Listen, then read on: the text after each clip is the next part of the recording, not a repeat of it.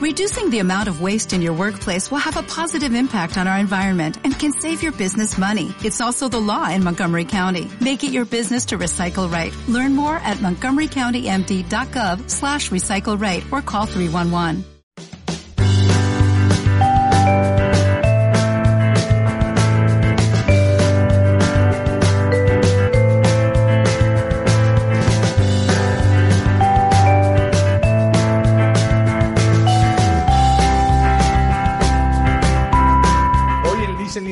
Tengo el placer de irme a Madrid a hablar con una persona que tuve la oportunidad de conocerla para el programa de radio eh, que hacemos en, Capital Radio.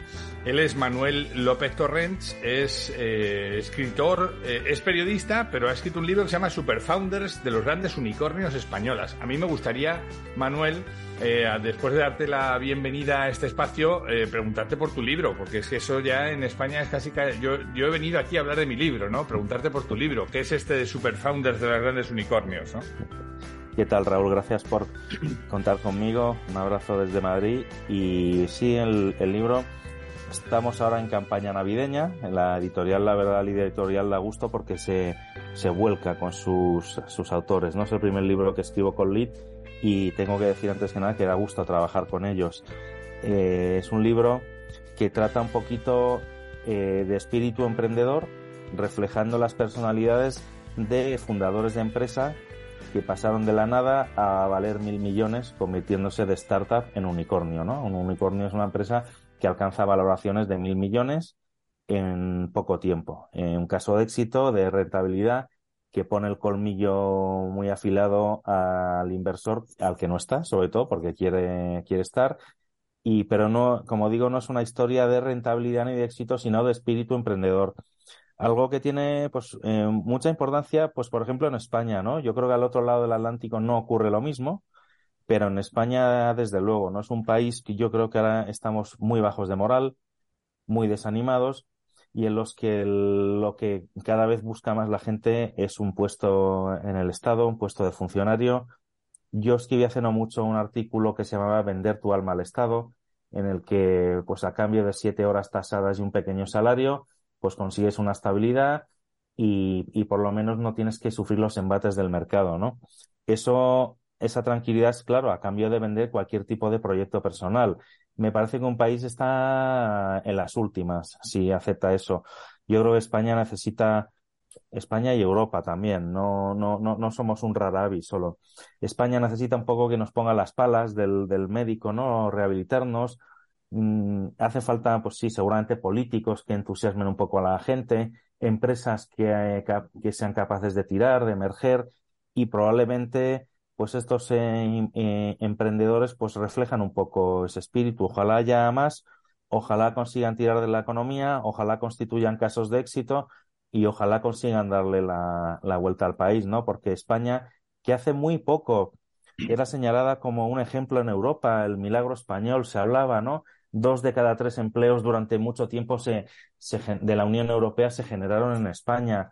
Eh, en el año 2000 decían, pues teníamos un líder joven con una mayoría absoluta, con unas tasas de crecimiento espectaculares, con un buen hacer en el Estado, con superávit presupuestario, eh, con las empresas saliendo al extranjero a comprarlo todo, con una eclosión de las clases medias y el capitalismo popular, que parecía que España se comía al mundo, ¿no? Si nos dicen en 2002 que 20 años después estamos así, en un país bajo de moral, pues no nos lo habríamos creído, pero es lo que hay. Ojalá, ojalá haya un cambio, ¿no? Yo eh, siempre que vea gente así voy a tratar de elogiarla y de ponerla eh, en valor. Tú hablas en tu, en tu libro acerca de ese ADN emprendedor que, que tiene la sociedad española por default, porque desde hace muchísimos eh, años han salido personas que con empuje, con imaginación, con nuevas ideas han provocado sus mercados en los momentos en los que ellos vivieron y lanzaron eh, no, solamente soluciones, productos, eh, inventos, ¿no? Eh, ¿Qué hay de ese, ADN? ¿Se sigue manteniendo en el momento actual? yo, creo, por lo que he leído del libro, que, sí, pero no, me gustaría que me lo contaras tú, ¿no?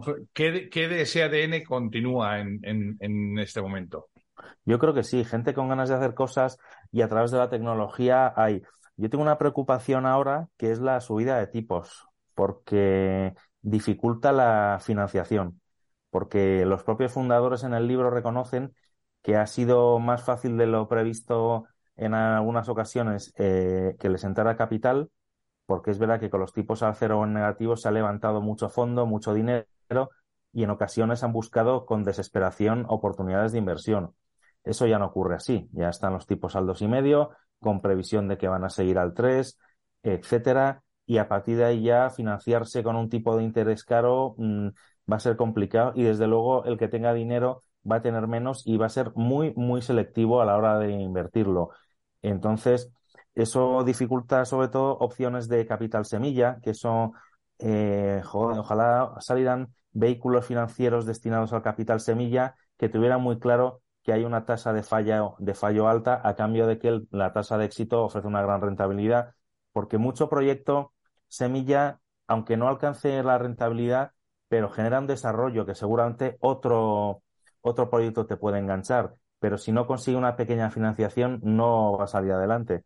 Entonces, pues gente con ganas de hacer cosas, yo creo que sigue habiendo gente con, gusanillo, que es lo que el otro me ha preguntado, ¿pero qué es el, el ADN emprendedor? Pues yo decía, pues el gusanillo, en la gente que necesita hacer algo y lo va a hacer sí o sí, que se le mete en la cabeza algo y es que necesita hacerlo, ¿no? Eso es bueno. Ojalá el mercado eh, acompañe. Tenemos los tipos al alza, ahora salió la, la ley de startup que sí facilita un poco la remuneración con stock options y alguna cosa más, a mí me habría gustado ver incentivo fiscal al inversor. Es decir, que se juega el dinero en un proyecto que, genera desarrollo, dale un incentivo fiscal, incluso que sea un poco discriminatorio al que invierte en una opción de inversión ya consolidada, ¿no? Pues, ¿qué va a hacer un señor? Pues entre meter un dinero en Telefónica que da un dividendo o en una eléctrica o en una startup, o le das un incentivo o lo más seguro es que lo haga en la acción del dividendo. Fíjate que creo que, ahora según te escuchaba, creo que este gusanillo que uno puede tener, eh, tiene que sortear, como esos juegos en donde hay martillos, ¿no? Tiene que sortear muchos martillos de estos que le van dando, ¿no? Uno de ellos, el primero es el familiar, hijo, pero busca un trabajo, o hija, busca un trabajo fijo en, en un sitio, mira a tu primo que en la, en la pandemia, pues estuvo cobrando dinero y no lo pasó nada mal, y encima ahora puede trabajar desde casa. El primero es el de la familia, el familiar. El segundo es el de la sociedad, ¿no? Donde todo el mundo piensa eh, que es mucho más fácil y más cómodo llegar a tu casa y no preocuparte nada más hasta el día siguiente eh, que estar 24/7 preocupado de tu negocio. Y el tercero son un poco las trabas del Estado, ¿no? También, eh, en el sentido de que no, no lo ponen fácil. yo hemos hablado en privado, yo viviendo en Estados Unidos y emprendiendo en Estados Unidos, todos son facilidades, pero todos son facilidades. Sí. una sociedad en, unas horas, eh, no tienes que hacer un pago eh, trimestral de unos impuestos que aún todavía tú no has cobrado, o sea, no tienes una cuota mensual que ya te pone de partida un costo, un sobrecosto para poder eh, salir, ¿no? Con lo cual, yo creo que todas estas trabas se, han de ir solventando, ¿no? No sé qué, qué opinas de eso. El primero, el aspecto sociológico, ese es complicado, ¿no? Como bien dices, eh, como alguien diga en joven, soy emprendedor, casi todo el mundo va a pensar, bueno, no tiene nada que hacer, es un descentrado, no tiene dónde caerse muerto.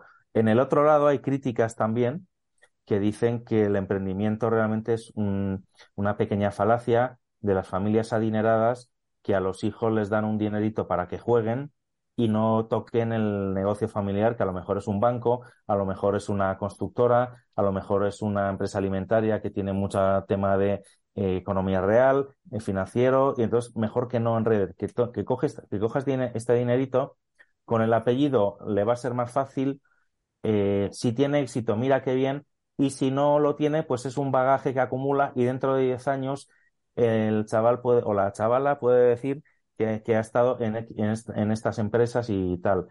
Algo puede haber también de, realidad, pero eh, España necesita quitarse ese miedo a decir soy emprendedor, tengo trabajo, o como cuento en el libro, ¿no? Hay algunos casos como el de Pedro Castillo que deja Bankinter o Enrique Asunción que deja Tesla para crear sus proyectos cuánta gente nos dijeron, pero ¿qué haces? Pero hombre, que, pero que si estabas en un, en un, en un puesto estupendo, ganando un, un, buen sueldo, ¿no? Que es el, es para lo que se educa en España a, los niños, ¿no? Para ganar un buen sueldo en una buena empresa.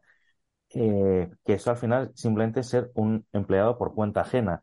Es verdad que en su día, ahora no tanto, pero en su día, pues las empresas grandes daban unos derechos sociales y, unas retribuciones eh, enormes a cambio de no trabajar demasiado en el sentido que no estabas en la venta, ¿no? O si estabas en la venta con una potencia de marca que hacía facilísimo vender. Eh, claro, el, el emprendedor tiene que escalar, que no es otra cosa que vender mucho, hacer crecer al, al, al proyecto y empezar de cero sin que la marca sea conocida que en mi libro hay ya unas cuantas que se han, se han quedado al mercado con el poder de marca. Es decir, aquí en España se dice voy a mirar en Idealista para ver mm, cómo, qué cuestan los alquileres. Nadie dice voy a mirar en un portal inmobiliario.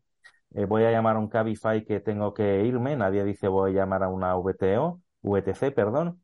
Eh, voy a voy a, voy a pedir un globo para comer algo, nadie dice voy a buscar un, un operador logístico de, de, transporte de alimentos. De... Entonces, eso tiene un gran valor. Pero sí, hay un, hay un cambio sociológico pendiente y luego del Estado, sí, que se lo tome en serio. al final, el, el problema que hay realmente las políticas, y yo diría que en el mundo, es que están haciendo la política gente que no tiene ninguna experiencia en la vida real eh, y está haciendo políticas para los políticos. Entonces llega energía, pues lo más verde y lo más sostenible, lo más bonito. No, energía que hay que tocar tres temas. Primero, abastecimiento de un país y de una economía. Segundo, que ese abastecimiento sea lo más barato posible. Y tercero, ya sí, que sea ecológica, sostenible, pero por ese orden. Y se está haciendo al revés, no. Lo más ecológico, lo más tal, entonces no se sabe qué precio va a tener, que va a ser alto, y además no sabemos si vamos a poder ah, dar eh, suministro eh, en, buenas condiciones, que ya te digo yo que no. Entonces, eh, ¿qué ocurre? Mientras, mientras tanto seguimos transportando energía carísima de otros. Claro, claro. ¿Qué debería ocurrir para esto? Que empresarios hagan las, las políticas. Empresarios que saben lo que significa que a un comercio se, se, le duplique o triplique la tarifa eléctrica, que es que cierran. Yo vivo aquí en el norte de Madrid eh, unos barrios nuevos, cuando ha subido la tarifa eléctrica, han cerrado comercios que con una velocidad que asusta.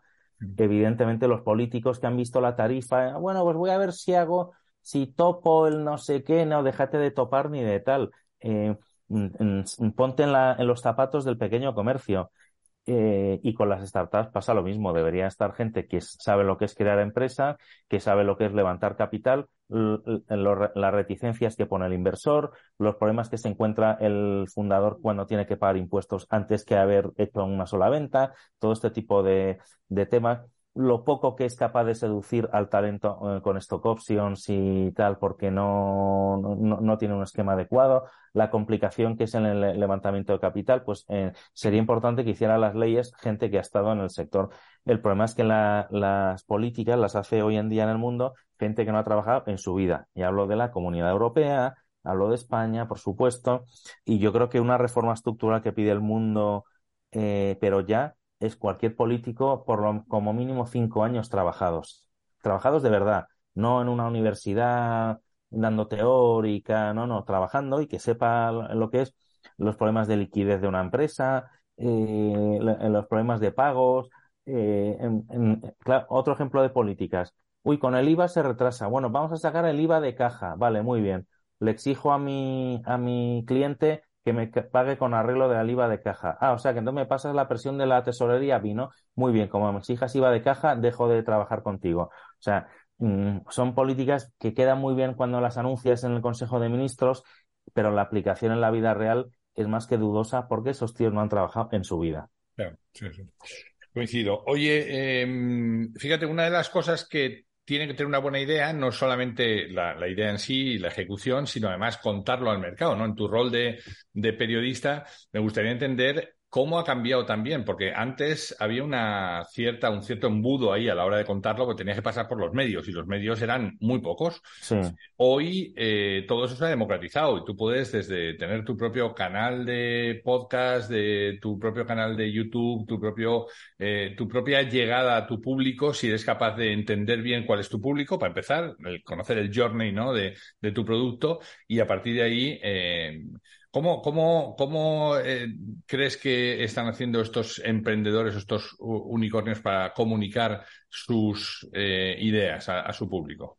El, convencimiento del mercado es una técnica maravillosa y no hay un manual. Desde tiempos inmemoriales, tú te acordarás en España en los años 80 el, el ejecutivo aquel del eslogan busque, compare y si encuentra algo mejor, cómprelo. Manuel Blanco. Eh, Luque. Manuel, Luque, exacto. Manuel Luque. Un tío así con cara dusta, más bien feo. Eh, pues se le ocurrió a él, no sé por qué, contra viento y marea, todos los asesores le aconsejaron lo contrario.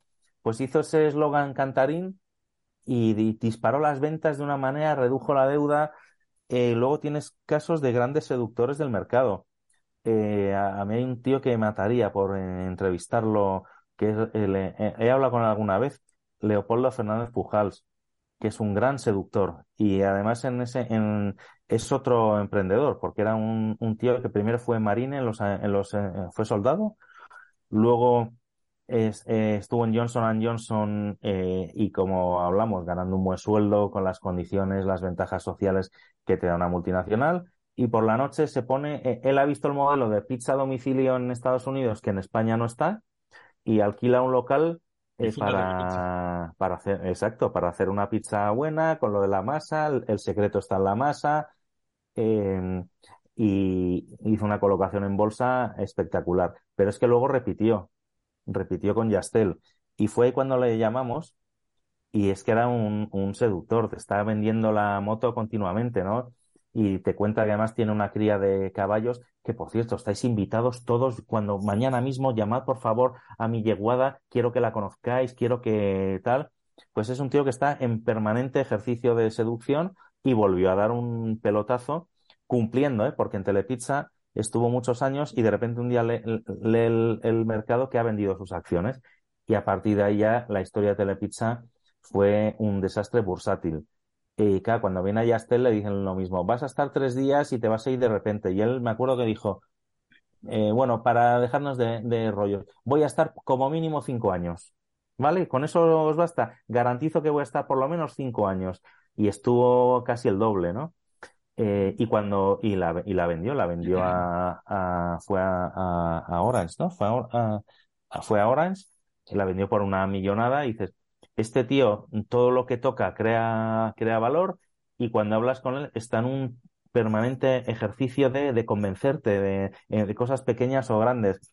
Saber llevarte al mercado, eh, hay, hay muchas maneras, ¿no? Porque yo me acuerdo cuando estaba en el confidencial que antes hablábamos, un día publiqué que Alicia Koplovitz había comprado un 2% de Banco Sabadell. Eh, unos meses después fue la Junta y el banco había subido un 40%. Y me acuerdo hablando con un director general, digo, bueno, vaya éxito, así da gusto celebrar las juntas, ¿no? En olor de máximos históricos. Y me dice el tío, apúntatelo tú, ese, ese, ese subidón. Digo, ¿cómo? Dice, tú diste la noticia de Koplovich, que efectivamente había comprado un 2%, y tú sabes la cantidad de fondos internacionales que han entrado a raíz de esa noticia porque rastrean los movimientos de esa persona que no es otra cosa que una gran inversora internacional que selecciona muy bien los valores ahí calculé yo, ¿cuánto vale este 40% de, de revalorización? Mil y pico millones de euros. Ahí ya fui consciente del valor que puede tener la información eh, a, veces, ¿no? Entonces, por supuesto, llevarte de calle a los mercados, saber comunicarles en su momento lo adecuado, eh, es crucial y a veces hacerlo antes o después, bien o mal, puede ser algo crítico en la historia de, de una compañía, ¿no? Entonces yo creo que... A, todas esas personas que dicen, eh, apoyando un poco lo que tú dices, ¿no? ¿Qué les dirías a todas esas personas que dicen, bueno, yo es que sé de lo mío, pero yo de contarlo no, yo, yo para venderme es que soy muy malo, ¿no? Que eso también es, uno de los clichés, ¿no? Es un error histórico, hay que estar muy... Eh, en la vida muchas veces la riqueza te la dicen que te la determina la fecha de nacimiento o, las, o las fechas, ¿no? Hay, hay brokers de Wall Street que se incorporaron en la fase alcista y se hicieron millonarios, hay brokers que se incorporaron tal fecha y no han levantado cabeza, pero también saber contar las cosas y estar en los momentos adecuados y contarlo bien es, importantísimo. antes hablábamos de Koplovich, hay otro caso que me encantaría, que es el de Inditex, ¿no? Eh, yo creo que Amancio Ortega le debe una entrevista a España, tiene una responsabilidad social. De, no podemos, no puede irse de este mundo sin que sepamos cómo habla, cómo piensa nuestro Rockefeller, nuestro creador de empresa, aunque sea, o sea, nos debe ese legado. Yo una vez le escribí una carta abierta y ahora aprovecho para reivindicarlo, ¿no? Pese a que la comunicación de mercado de Inditex se hace estupendamente e, y aunque sin embargo por ejemplo, no da las cifras desagregadas. Nunca ha querido decir cuánto vende Zara, cuánto vende Massimo Dutti, cuánto, cuánto vende tal o cual firma.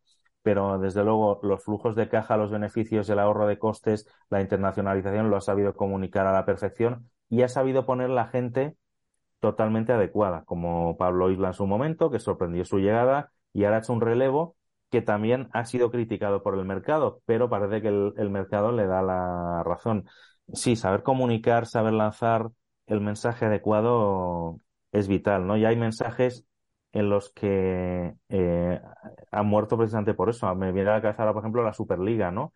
Que siendo un proyecto eh, que tiene toda la lógica del mundo, está mal contado, porque la gente identifica que es simplemente una competición elitista eh, ideada por el Real Madrid, ¿no? Se trata de que varios clubes están buscando el control de la competición por parte de ellos mismos y no de un operador que es un gestor que no tiene ni participación en los clubes ni nada, pero es el que gestiona los contratos y el que hace el reparto de dinero cuando, cuando los clubes dicen, pero si la competición somos nosotros, ¿por qué tenemos que estar al, al, albur de lo que digan estos señores? Porque históricamente son los gestores. Creemos una competición en la que los gestores seamos nosotros. Pues eso es un caso de historia mal contada.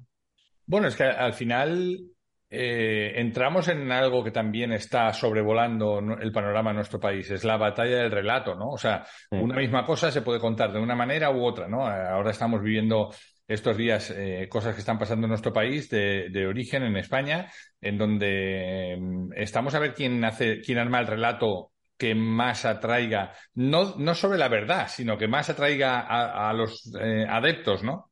Sí, y esa batalla ya es un fuego cruzado que ya se ha perdido de vista todo, eh, visión de largo plazo. Es un desastre ya. Tenemos por un lado un gobierno que con tal de eh, perpetuarse en el cargo mm, no tiene ya ningún, ningún problema en dar bandazos de un lado a otro, pero tenemos una posición, eh, digamos, que representa una parte de la sociedad conservadora que como mínimo, no mayoritaria, pero como mínimo es equitativa a la de la izquierda, totalmente fragmentada, en, enfrentada entre ella, el, el, votante que le gustaría cambiar al gobierno sabe que si vota uno o si vota otro está dando opciones fragmentadas que el gobierno eh, fomenta, porque cuanto más fragmentada esté la posición, más posibilidades tiene de seguir. Entonces, eh, sí, todos están buscando el golpe de efecto. Es, eh, eso es, están buscando un golpe de efecto para demostrar que son el más, el más listo y el más guay, y en general están haciendo el ridículo bastante todos. Cuando la historia demuestra que políticamente el político que hace lo que tiene que hacer se, lo acaba reconociendo la sociedad. si en un momento hay una crisis y un gobierno tiene que tomar una medida dura, pero eh, sí, tendrá contestación, pero si al año, año y medio las cosas salen, el electorado te lo va a reconocer. Ahora, hay que tener miedo para decir, pues es que si quieres adelgazar tienes que hacer eh, dieta y pasar hambre. Ahora, cuando pasan cuatro meses y has bajado cinco kilos, dices, qué bien, qué, contento estoy de haber hecho esa dieta. Ese miedo lo tienen los políticos, pero históricamente se ha demostrado que el político que hace lo que tiene que hacer te lo reconoce la, sociedad. Y, ah, eh, y el único caso que recuerdo yo es en el 96, cuando llega el PP, privatiza, que dijo que lo iba a hacer, eh, hizo un plan de ajuste muy gordo, pero a su vez bajó impuestos, eh, que ahora se dice muy fácil, pero llegar a decir voy a privatizar Telefónica, eh, Argentaria, Repsol, Endesa, pero además no solo a grupos de presión, lo voy a abrir a la gente, que la gente compre a partir de 10.000 pesetas en las empresas públicas. Y la gente lo hizo y encima ganó dinero. ¿Qué ocurrió en 2000? Que le dieron una mayoría absoluta al, gobierno que no se esperaba ni el propio gobierno. yo siempre creo que el político que hace lo que tiene que hacer aunque dé miedo, eh, se lo reconoce. Por ejemplo, Rajoy, yo estoy convencido que si cuando eh, en los temas independentistas de verdad suspende la autonomía, pone orden eh, y una vez puesto orden, y ahora, ahora que, que he parado el tema, convoco elecciones y que la sociedad diga si está de acuerdo con este modo de proceder o no. Pero yo he hecho lo que tenía que hacer y ahora si a la sociedad no le gusta, me lo dice y si no le gusta, me echa. Yo estoy seguro que a día de hoy Rajoy sigue en la Moncloa, pero no. ¿Qué hizo? Componendas, voy al, voy al Constitucional a ver qué dice, no sé qué, yo confío en que no va a haber referéndum. Bueno, me lo han hecho, pero a ver si no es mucho, a ver si tal. Bueno, pues eh, eh, hicimos en lo de siempre. No, no se vayan a pensar que soy un no sé qué o un no sé cuánto estás siempre pensando en la opinión pública, pero mal, eh, al final te acaba deteriorando. Entonces. Fíjate que me, sorprende que hables de esto porque también estamos en la tiranía de lo políticamente correcto y no se puede hablar de determinados temas porque enseguida te echas a la otra media parte sí. Sí, sí, yo, yo sostengo que estamos en un momento en, el clericalismo de izquierda. Si me da igual lo que me digan o estamos rasgándonos las vestiduras continuamente por todo, ¿no? Y cuando yo creo que es al revés, se debería poder hablar de todo sin desmayarnos del horror, salvo que digas cafrerías eh, claramente, pero yo creo que se ve muy claro cuando dices cafrerías, ¿no? y también tenemos ahora que con la tontería de los móviles, la tecnología y tal, pillan en un desliz a cualquiera o en conversaciones privadas y enseguida se eh, elevan conversaciones privadas a categorías, todos somos muy distintos en el ámbito privado que no en el particular, ¿no? Entonces, eh, y, y, esa ah, no me gusta a mí, se me parece una que estamos degenerando en un, en un en una sociedad muy fariseica, muy clerical de lo políticamente correcto y además muy, muy regulada, ¿no? Que decía, no sé si era Aristóteles, que un, eh, eh, un Estado cuanto más, cuanto más corrupto es, más leyes tiene estamos un poco en, en eso, ¿no? Sí, a mí me, a, mí me gusta la corrección, pero mm, eh, creo que estamos en una, en una corrección eh, clerical, que no, pues, mm, que estamos cuestionando que si una canción de los 80 decía no sé qué, que si unas cosas absurdas que generan un ruido, además, que yo digo, ojalá tuviera un, algún gadget que todas estas cosas no, no me llegaran, es que no me interesan lo, lo más mínimo, ¿no? Sobre todo cuando piensas en la cantidad de energía que se pierde en eso y que canalizada en el crecimiento, en la imaginación, en, en hacer cosas, o sea, toda esa energía, todos esos esfuerzos en estar solamente mirando lo mal que lo hacen los demás. Si lo pusiéramos, y, yo creo que la historia nos da la razón en el sentido de que cuando hemos hecho las cosas juntos, cuando se han, se han, se ha caminado juntos, cuando se han puesto esfuerzos y tenemos ejemplos como la Expo del 92 o el Mundial de Fútbol o las, Olimpiadas de Barcelona. Es decir, en el pasado reciente tenemos un montón de hitos en donde cuando vamos de la mano y empujamos todos al tiempo, somos imbatibles, ¿no? Sí, España tiene un problema que es la politización. Eh, hablábamos antes de demasiados políticos profesionales. Al final, quienes han creado todos estos problemas eh, elevados al cubo en el País Vasco, en Cataluña, políticos profesionales que han visto muy claro que tenían un filón de poder, de control, y son los que han creado unos problemas en las sociedades que no existen. Espera que llega mi hija por aquí. Hola, del colegio. ¿Qué tal, cariño? Estoy aquí con señores, luego hablamos. Eh, que eh, sí, sí, los temas de trabajo son señores, siempre. Que eh, cuando hay cuando hay politización es una sociedad podrida, pero es que siempre hay políticos profesionales dispuestos a, a, a, manipular sociedades. ¿Por qué creo yo que en Europa no han visto con la menor simpatía el tema catalán? Porque están convencidos que de inmediato iban a surgir 10 o 15 casos parecidos por toda Europa de gente que, que olía que ahí tenía unas palancas de poder manipulando los sentimientos de la gente. Eh, yo una vez recuerdo que estaba en Voz Populi y me escribió un artículo una abogada eslovaca que decía que es que la independencia de Chequia y Eslovaquia no la quería la sociedad eh, para nada. De repente una serie de políticos la impusieron la, y crearon unos problemas entre personas, entre familias, eh, cayeron las relaciones bilaterales entre ambos países, uno estaba en el euro, otro no, y decía, si es que realmente nadie quería esta, esta separación, salvo políticos que sí que veían que había control para eh, privatizaciones de empresas, de, de, hacerse con unos resortes de poder eh, no pensados. Y digo, y en España, si no, si, si no damos la vuelta a la tortilla, va a continuar. Pues claro que en Galicia dentro de nada tendremos ese problema independentista y lo tendremos en Asturias y en Cantabria, eh, porque hay, en, todas partes va a haber alguien que identifique, oye, es que si yo consigo aquí hacer un movimiento identitario me pongo yo al frente envuelto en la bandera de la patria, voy a conseguir muchas cosas. A cambio que tengo que hacer un relato victimista, una historia de, de injusticias, de agravios, de tal, falseadas, inventadas en gran medida es una pena porque, como bien dices, este país, eh, eh, me acuerdo que estaba con el presidente de A3 Media, con Carlotti, y me decía, sois el mejor país de Europa y no os habéis enterado. Pese a vosotros mismos. sí, sí. Claro, decía, tenéis una situación geográfica estupenda, un clima, una alimentación, unas playas, un turismo, un idioma que es la leche, es la cuna de la literatura universal, eh, lo tenéis todo y, no queréis ponerlo en valor, ¿no? ¿Quién es el gran boicoteador de la hispanidad y del español? Nosotros. Nosotros mismos, sí, sí, sin ninguna duda. Manuel López Torrents, eh, autor de Superfounders de las grandes unicornios españolas. Eh, no sabes lo que te agradezco que hayas estado en este espacio, que, nos permitas conocer un poco eh, más de todo este mundo del, emprendedurismo en España y, sobre todo en el mundo, que, que, es hoy más necesario que nunca. Y nada, te agradezco sinceramente esta charla. Nada, un placer. Muchas gracias por acordarte de mí. Ya sabes dónde tienes tu casa. Te mando un abrazo muy fuerte. Igualmente desde Madrid, un abrazo.